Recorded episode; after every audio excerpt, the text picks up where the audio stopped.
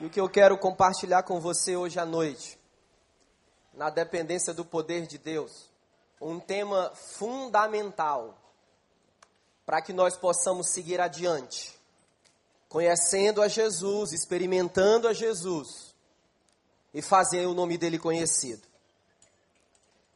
Na história das nossas vidas, existem momentos que negociações fazem parte. Para você ter ideia, eu estava sentado aqui agora há pouco e chegou um pastor do meu lado e quis negociar comigo. Ele está do lado da esposa dele e ele usou essa pressão conjugal sobre a minha vida, pastor Paulo.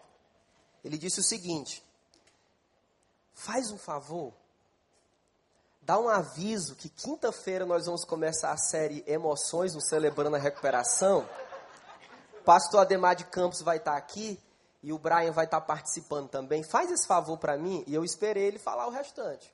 Ó, domingo uma muqueca lá em casa. Veja só, meus irmãos, como é que a vida é. Problema é que às vezes a gente muda tanto, negocia tanto, que a gente acaba sem nada. E eu quero contar uma história para você de uma negociação à luz da palavra de Deus. Abra sua Bíblia, por gentileza. Livro de Êxodo, segundo livro das Escrituras.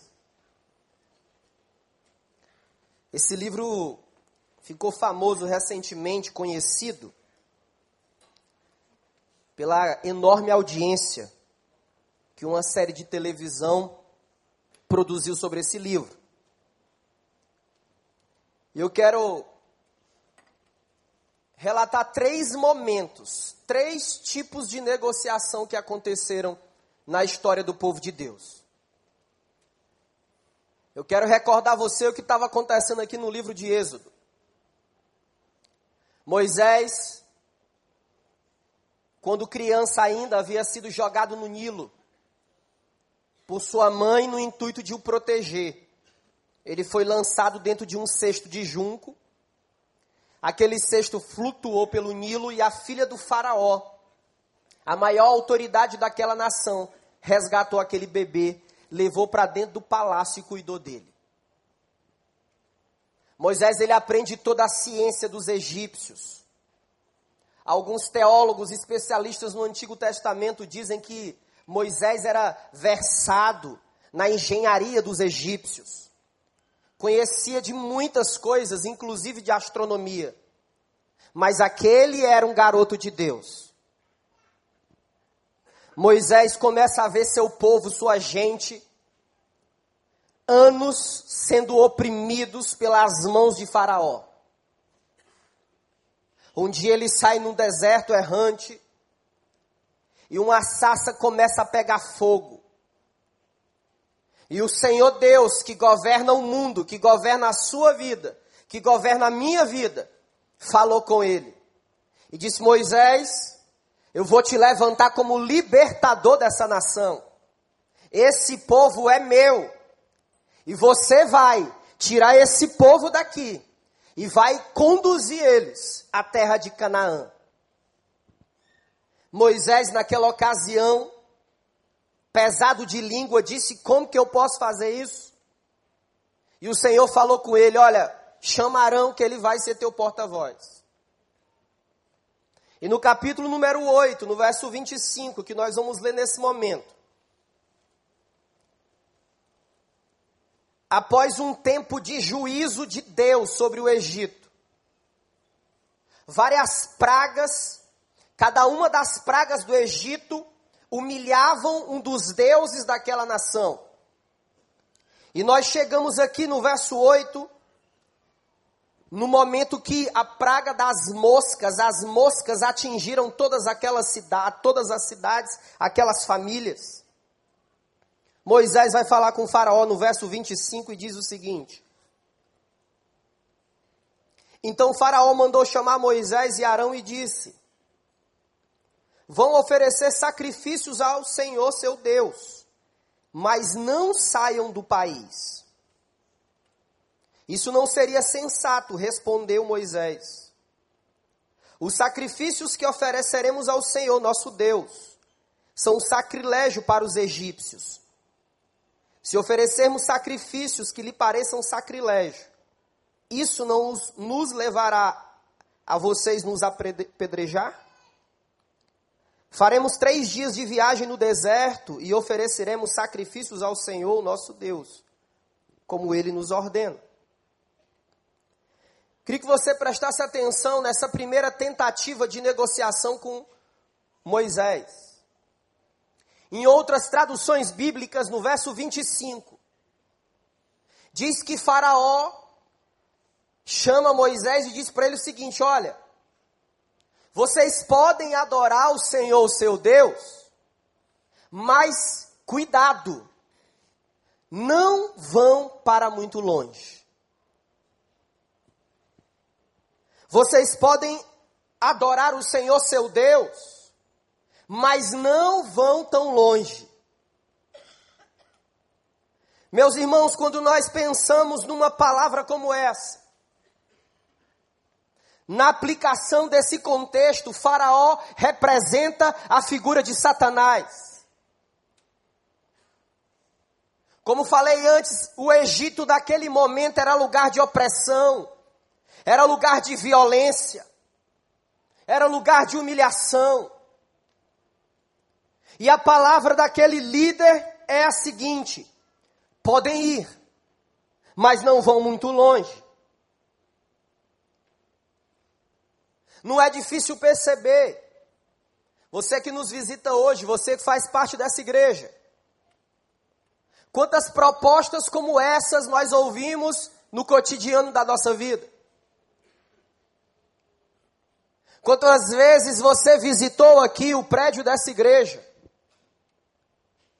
Na manhã de segunda-feira, alguém pergunta para você o que você fez domingo à noite. Você diz: Eu fui numa igreja. E talvez quem está do seu lado diga para você: cuidado, não vá tão longe. Quantas mulheres escutam essa proposta de negociação, de não irem tão longe na intercessão, no clamor, no amor e na proteção das suas famílias? Quantos homens no processo de recuperação, as portas vão se abrindo e alguém libera a seguinte palavra: não vá tão longe. Quantas vezes a nossa alma tem sede de Deus, sede de coisas que não são que não são possíveis comprar. Há umas duas semanas atrás eu recebi uma ligação. E uma pessoa muito querida me disse: Olha, me ajuda. Eu preciso de Jesus. Olha, eu estou com sede de alguma coisa. E eu acredito que é Jesus. Sabe, meus irmãos, minhas irmãs, propostas sempre existirão para que nós não caminhemos muito longe dentro do propósito eterno de Deus. Sabe qual é o propósito eterno de Deus? Não é um povo escravo, oprimido, tiranizado.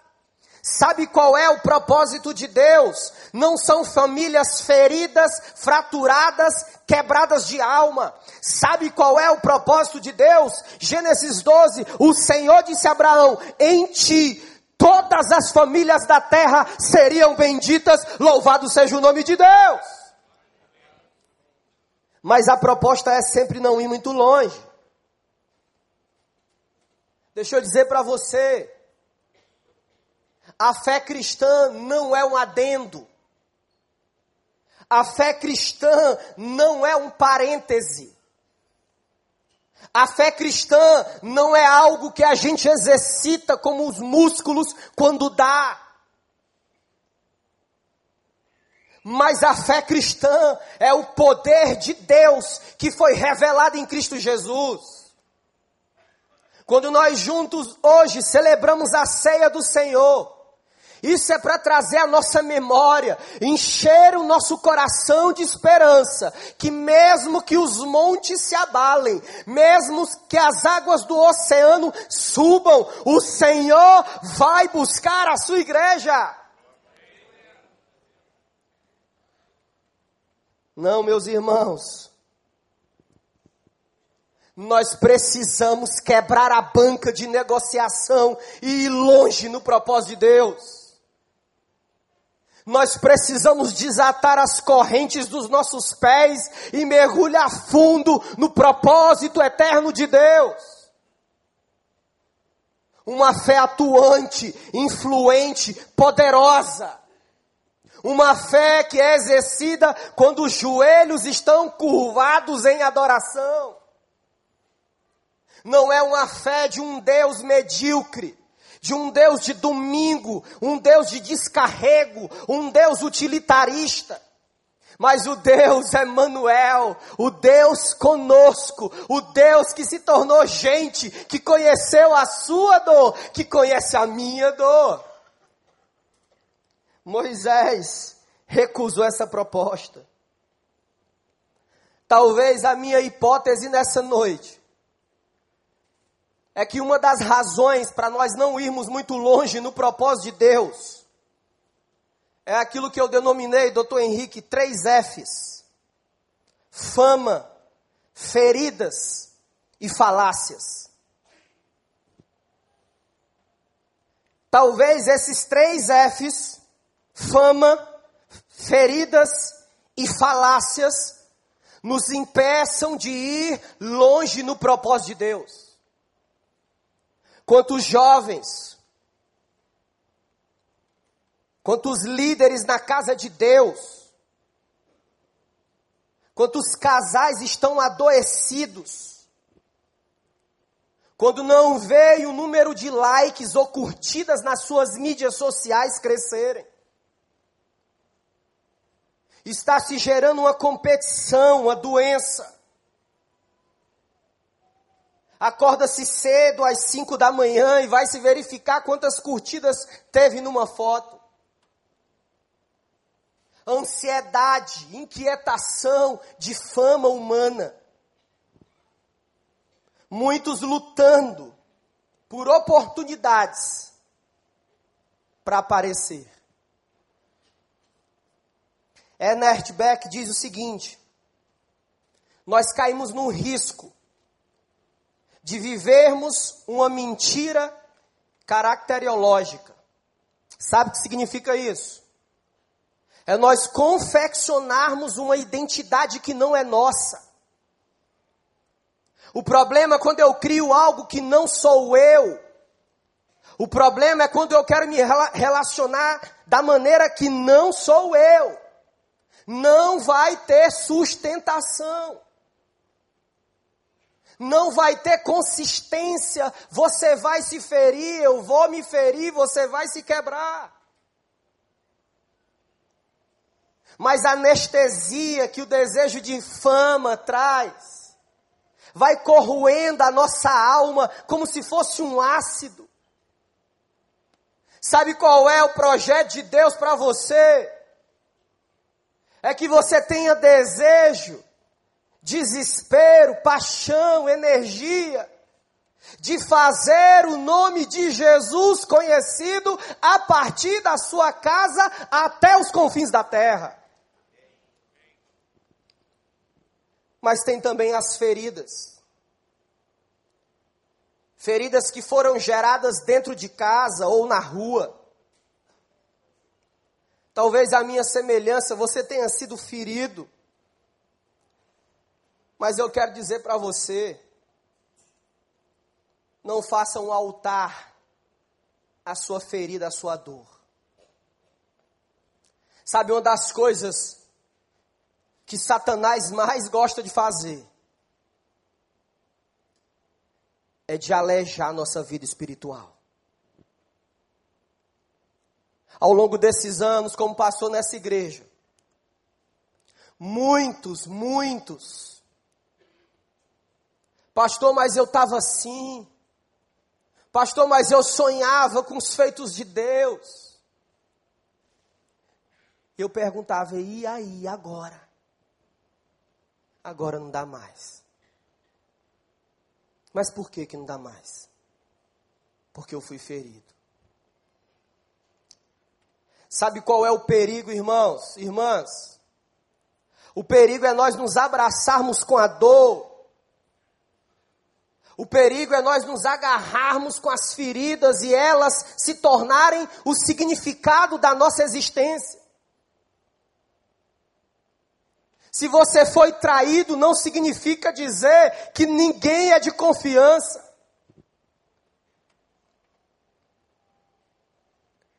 Dê uma chance para você mesmo. Se você foi maltratado, não significa dizer que todos vão maltratar você. Mas a palavra de Jesus é que Ele é o mais especialista em restaurar aquilo que foi quebrado dentro de você. Lembra o que nos impede de ir longe no propósito de Deus. Fama, ferida. E tem um terceiro S que é falácia. Eu poderia dizer muitas falácias modernas ou pós-modernas. Talvez uma delas é: ninguém presta. Talvez a outra seja: não posso confiar em ninguém. Ninguém pode me ajudar. Todos os problemas nós resolvemos em casa. Eu sou de Jesus, mas não tenho igreja. Queria que você olhasse bem nos meus olhos agora. Nessa cabeça redonda de cearense. Preste atenção. Isso é mentira de Satanás para iludir você. Isso é mentira do inimigo de Deus. Nem todos os problemas nós resolvemos em casa. Ei, não existe fé cristã, não existe uma fé individual, isso não existe.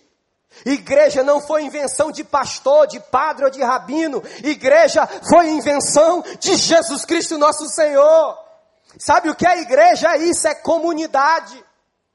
É uns orando pelos outros é uns intercedendo pelos outros, uns pelos outros, é uns corrigindo uns aos outros em amor para a glória de Deus. Mas isso está colando. Essas falácias estão colando no coração do povo.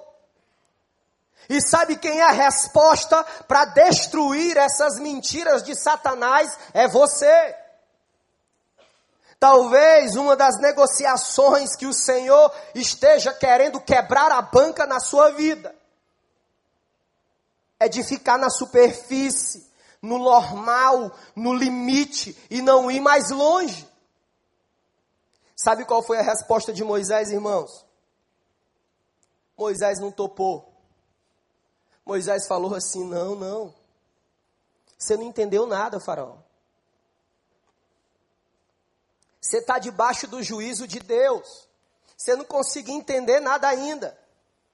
Nós vamos, e outra, nós vamos caminhar três dias. Três dias nós vamos na direção do deserto. Três dias nós vamos consciente dos perigos, mas nós vamos adorar ao Senhor. Adorar ao Senhor.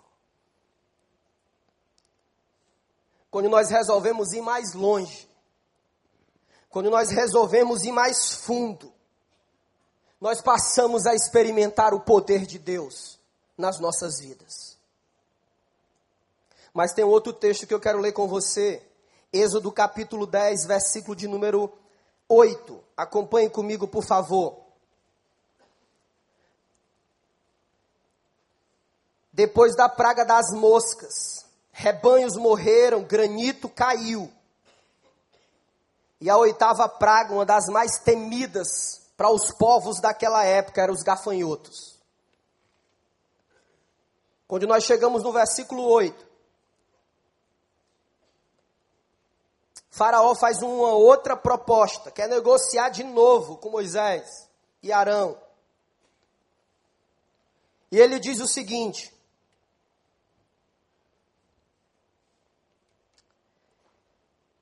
Vocês vão poder prestar culto ao Senhor, seu Deus.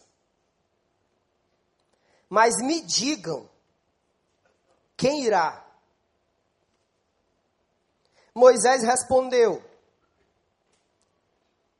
Temos que levar todos, jovens, velhos, filhos, nossas filhas, as ovelhas, os nossos bois, porque vamos celebrar uma festa ao Senhor. Disse-lhes o Faraó: Vocês vão mesmo precisar, quando deixar ir com as mulheres e crianças. É claro que vocês estão com más intenções. De forma alguma vocês irão, só os homens poderão ir prestar culto ao Senhor. E Moisés e Arão foram expulsos da presença do Faraó. Faraó não era bobo.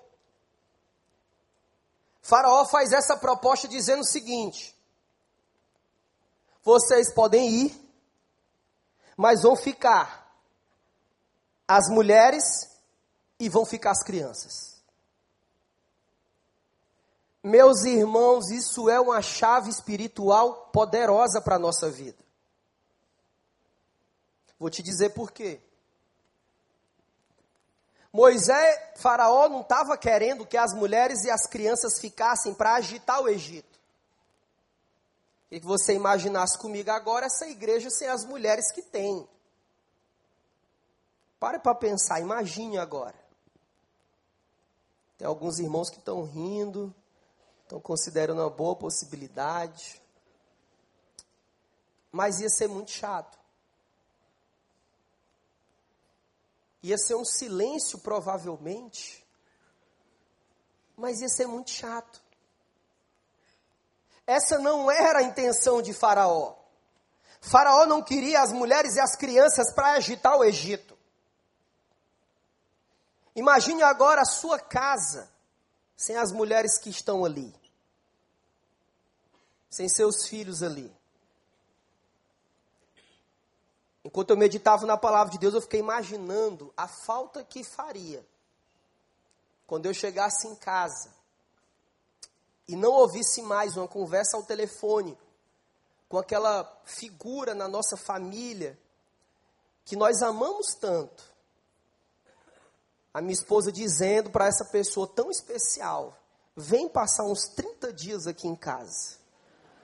Você sabe quem é essa figura, não sabe? Eu não consigo imaginar, eu sinto falta. Então não era esse o propósito, pastor Paulo.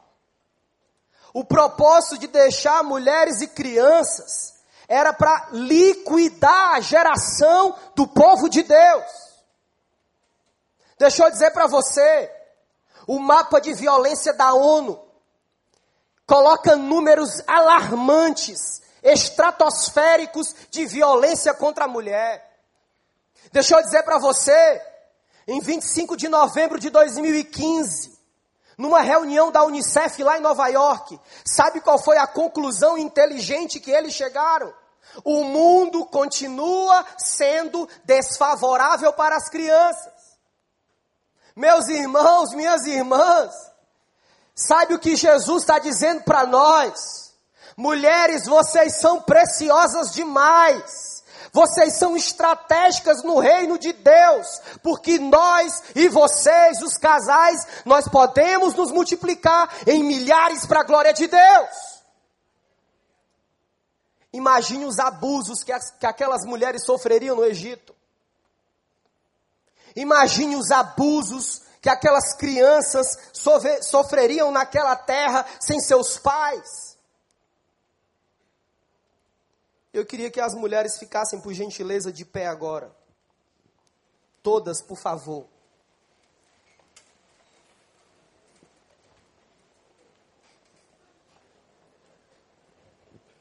Que coisa linda.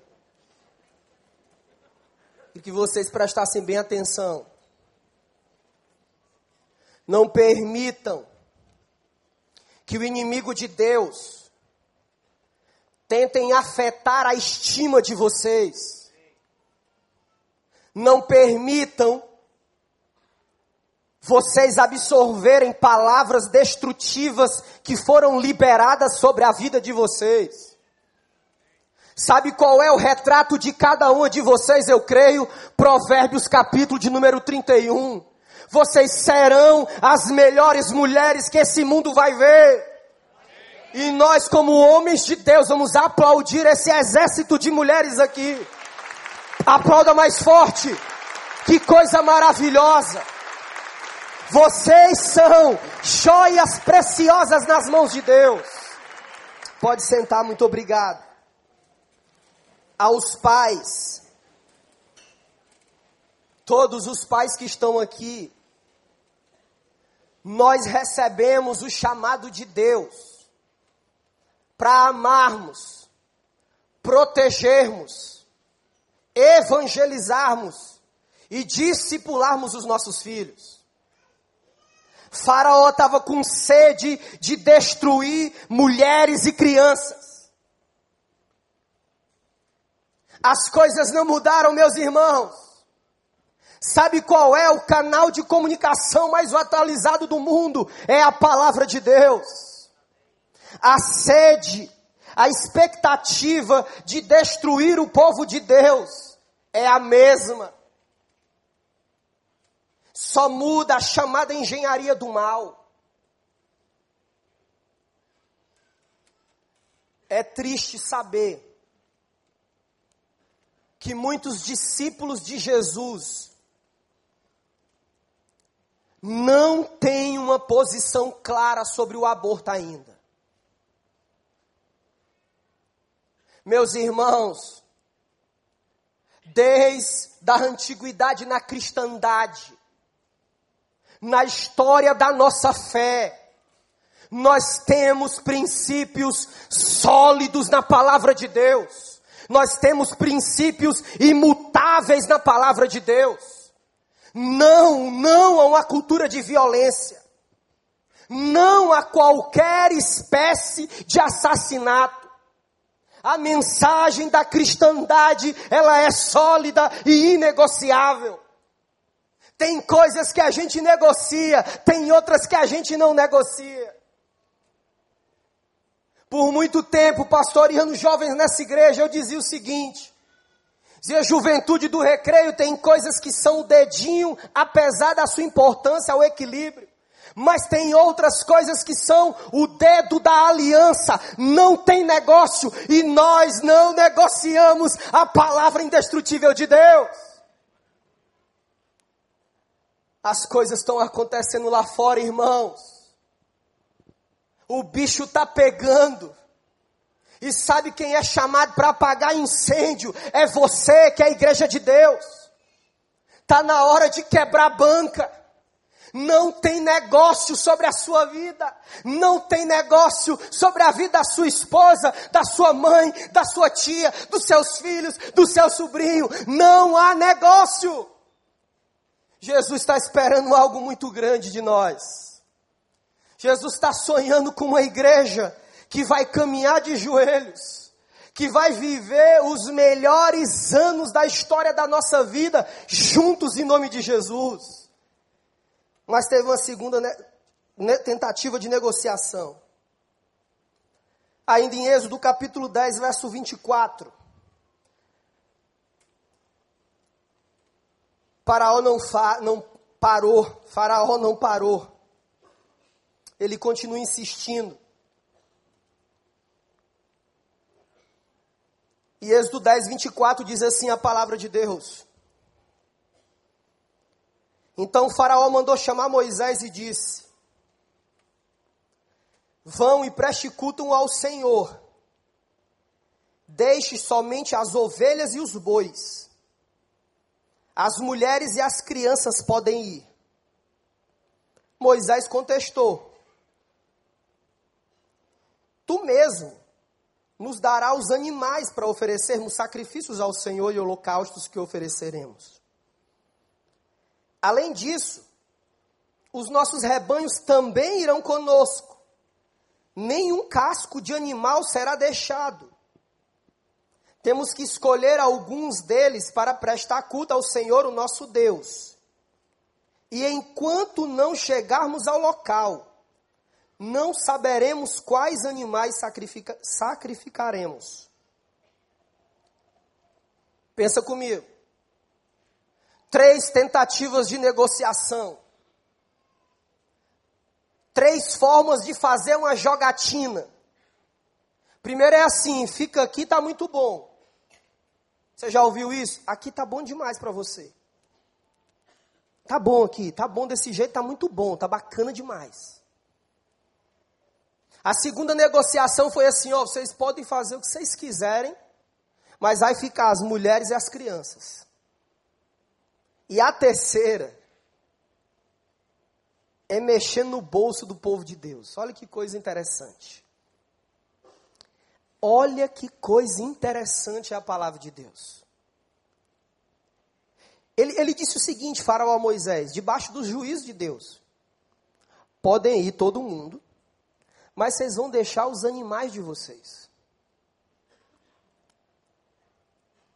Eu lembro quando um dos reformadores, aliás, ano que vem faremos 500 anos da reforma protestante no mundo. Ele disse o seguinte, Lutero: uma das áreas que o cristão mais demora a experimentar a conversão, o que é a conversão? É a mudança de direção, é no bolso. Lutero escrevendo, ele chegou a dizer que parecia que nós temos escorpiões dentro do bolso. Olha que coisa interessante. Então, nós estamos diante de uma proposta muito séria. Vocês podem ir adorar a Deus, mas vocês vão sem um real no bolso. E agora? Como que a gente resolve esse problema? Deixa eu dizer para você: tudo o que o povo hebreu conquistou no Egito foi de forma lícita. Tudo. Gerações foram passando no Egito, 400 anos de escravidão, muito trabalho. Aqueles homens, eles construíram as belezas arquitetônicas que nós temos até hoje no Egito. Aqueles homens, eles trabalharam duro, fazendo diques para tentar conter as águas do rio Nilo e aproveitar aquelas águas na lavoura. Como que aqueles homens iam deixar aquilo que Deus havia dado para eles lá no Egito?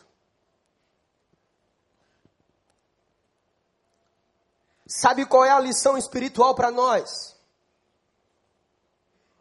É que quando a gente quebra a banca, quando a gente quebra o lugar da jogatina, do negócio, a gente vai com tudo para cima no propósito de Deus.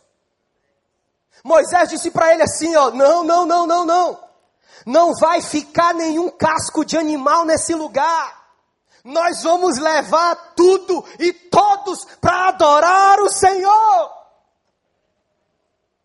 Veja a adoração sempre presente. O nosso problema, como disse Lutero, é que a gente chora na presença de Deus. A gente canta na presença de Deus, a gente se envolve na obra de Deus, mas na hora de colocar a mão no bolso, a gente chora. Eu me lembro que um tempo atrás, eu achei muito interessante a sinceridade dessa pessoa. Ela me disse o seguinte, pastor Daniel. Terminou um culto, ela disse, pastor, eu vi aquelas imagens do CCH. Eu vi uma obra enorme lá em Vargem Grande. Eu vi ali os pastores desafiando, olha, estão precisando de recursos para expandir a obra de Deus, para cuidar de pessoas, para restaurar vidas. E o meu coração fechou. Eu disse, e aí, irmã? Pastor, eu quero pedir perdão a Deus, ore pela minha vida. Por quê, irmã? A irmã terá uma outra oportunidade de se envolver, colocando a mão no bolso e tirando, vencendo os escorpiões, investindo na obra de Deus. Ela disse: Não, pastor. É porque quando o culto terminou, meio-dia e trinta, eu saí daqui, eu fui no shopping. E eu vi uma loja, e aquela loja estava me chamando. Eram muitas luzes. E parece que uma voz estava chamando o meu nome. Vem, vem, vem. E pastor, quando eu entrei na loja, eu paguei uma fortuna num acessório para que eu pudesse usar. E eu achei tão poderoso a coragem dela, que ela chorava. Não tem negócio com as coisas de Deus. Nós não podemos separar você, não dá para separar você daquilo que Deus te deu. Uma das cenas mais lindas que eu vi foi quando semanalmente, eu não sei se você sabe, semanalmente, uma semana após a outra, mais de 40 moradores de rua são alimentados, pastoreados, ensinados ali no posto 12. E um dia eu fui lá visitar, estou com o pessoal lá, orar junto com eles, dar uma palavra. Uma das coisas mais lindas que eu vi foi quando dois ou três pessoas dessa igreja tiraram a camisa e disseram que está aqui, ó, vista, se vista com isso. Não dá para separar aquilo que você é daquilo que Deus já te deu. É por isso que o que é de Deus vai com você, vai com tudo.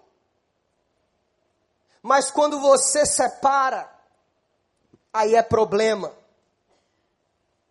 aí a idolatria, aí a avareza. Timothy Keller, um pastor muito relevante lá em, em Manhattan, escreveu muitos livros. Tem um dos livros dele que eu mais gosto, marcou profundamente a minha vida, se chama Deuses Falsos. E ele dá descrição para nós termos pistas para identificar o que, que é idolatria. Sabe o que é idolatria? É tudo aquilo que você direciona sua energia, sua paixão, sua força. Sabe o que é idolatria? É tudo aquilo que você sacrifica para satisfazer aquilo que se tornou o seu Deus.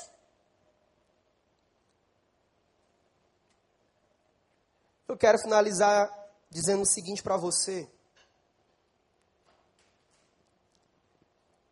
Está na hora da gente ir com tudo. Tudo é tudo. Talvez esse vídeo possa ajudar a gente a pensar um pouco mais, chegando já no final. Por gentileza, Reginata, ajuda a gente.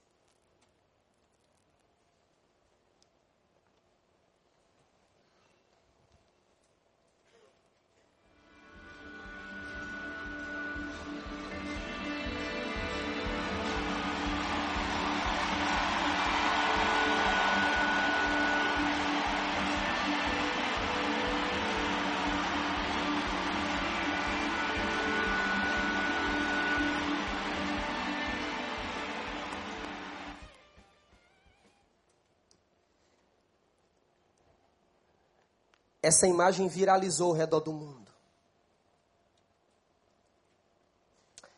Essa senhora atleta paralímpica, quatro medalhas. E ela teve a honra de entrar com a tocha.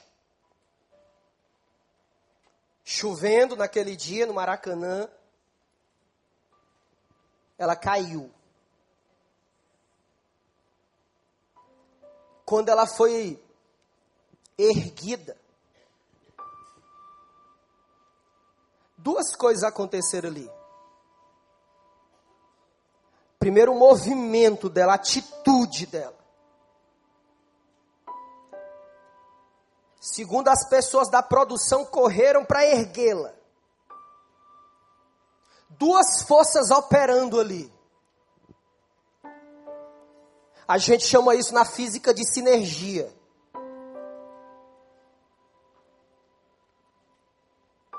Às vezes a gente lê a palavra, a gente vai avaliando.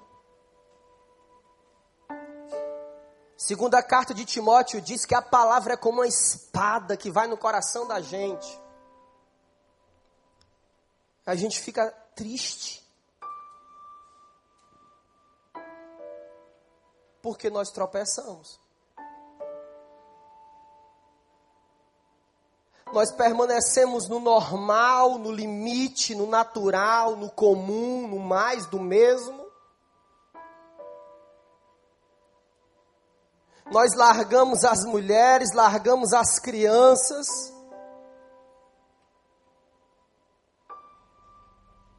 Esposas largaram seus maridos lá no Egito. E muitas vezes o Egito é dentro da nossa casa.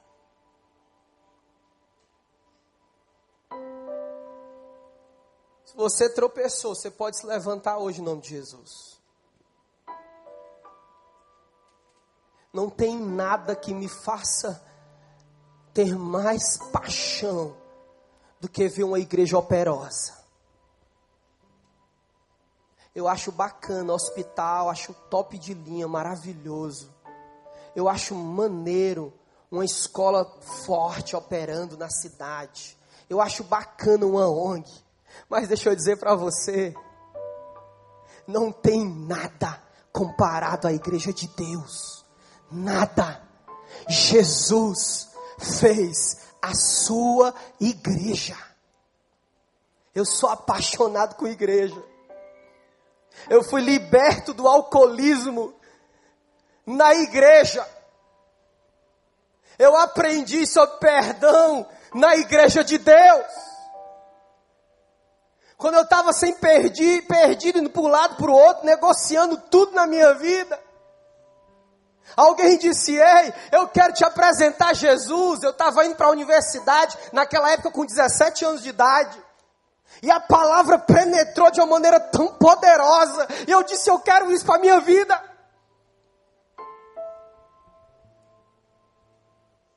Está na hora de sair fora. O Egito não é o nosso lugar. Babilônia não é o nosso lugar. O nosso lugar é sonhar grandes coisas para Deus. Eu me lembro dos livros do Nelson Mandela, e ele escreve esse livro belíssimo de, de nome, de título, Conversas comigo, comigo mesmo. Mandela escrevendo preso, porque ele lutou contra o racismo. Ele disse o seguinte: sabe quem são os verdadeiros heróis? São aqueles que não saem da arena, mesmo que as suas vestes estejam rasgadas. O Senhor está procurando gente hoje aqui, que não saia da arena, mesmo que a sua roupa seja rasgada. O Senhor está procurando famílias aqui, que vão com tudo cumprir o propósito de Deus. Temos coisas para arrumar, nós temos. Mas é para isso que a gente está aqui, meus irmãos. Porque aquele que começou a boa obra, ele vai terminar. Você crê nisso? É Ele, Ele é que vai terminar, e isso é o que faz o meu coração ter esperança de dias melhores. Curve a sua fronte em nome de Jesus.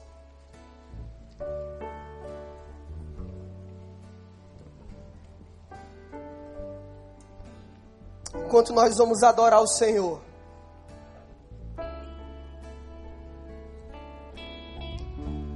Queria que você fizesse uma avaliação agora.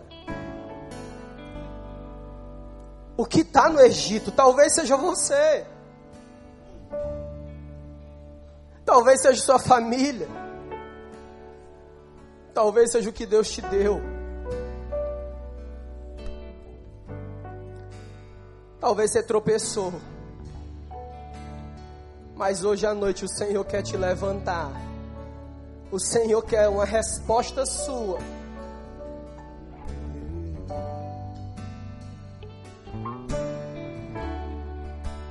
Te vou clamar, Se coloque de pé lentamente pois tudo vem de ti e vamos adorar o Senhor. e tudo está em ti. Por ti vou caminhar, tu és a direção, só a minha. Tudo pode passar.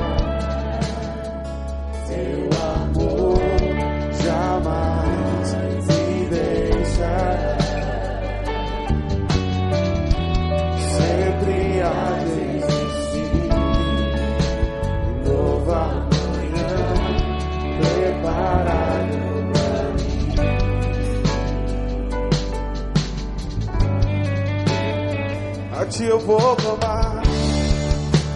ti eu vou clamar. Tudo vem de ti e tudo está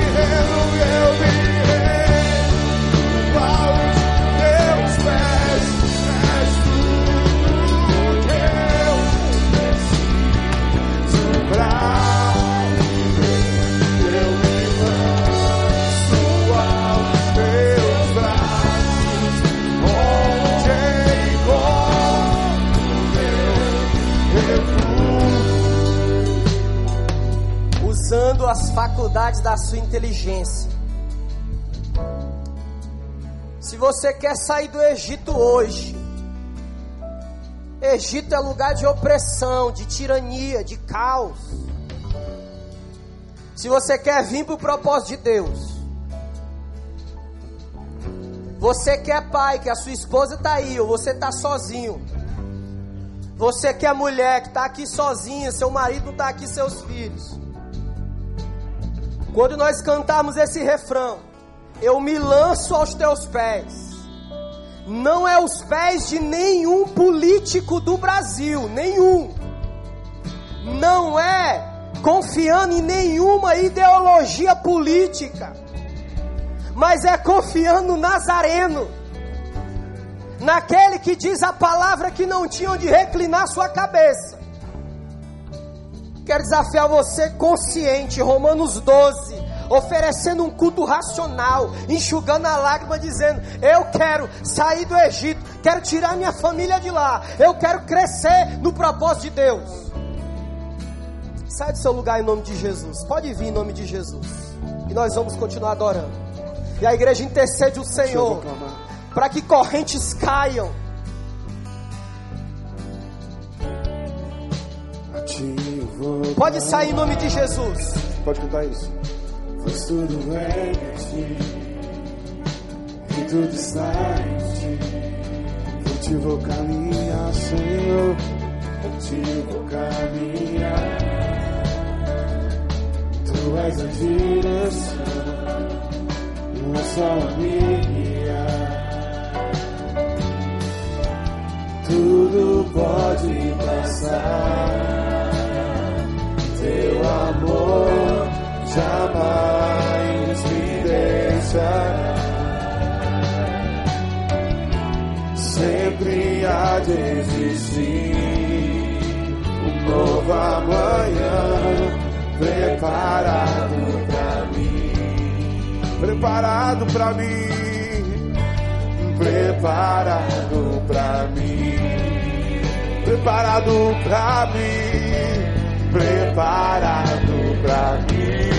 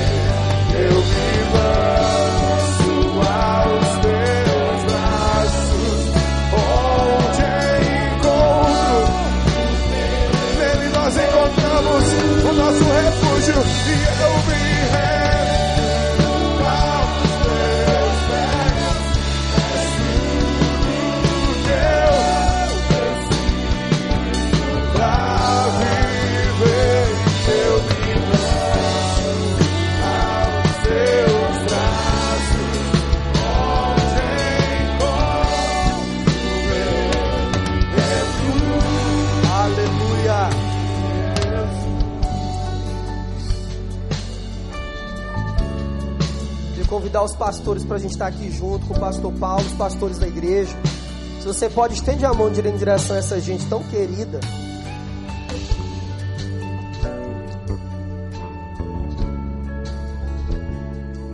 Estende a mão assim, igreja, com autoridade, assim, a mão direita com autoridade que a palavra de Deus diz que você tem no Espírito Santo. Jesus, nós te agradecemos, Senhor. Porque é a tua palavra que é suficiente para mudar a nossa vida, Senhor.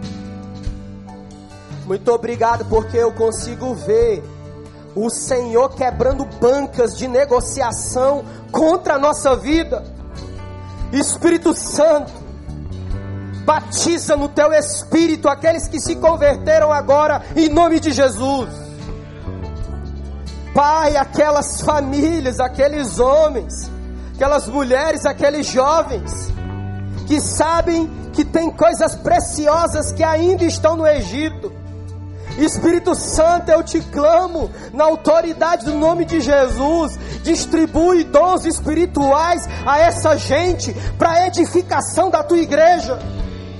Senhor, que nós possamos ver cada irmão, cada irmã, indo com tudo cumprir o teu propósito. Que o Senhor faça aquilo que o Senhor quer fazer dentro de nós, desatando nós, quebrando correntes, ampliando a visão, dando força, dando energia, vigor, até que Cristo venha. Se você crê nisso, aplauda Jesus o mais forte que você puder.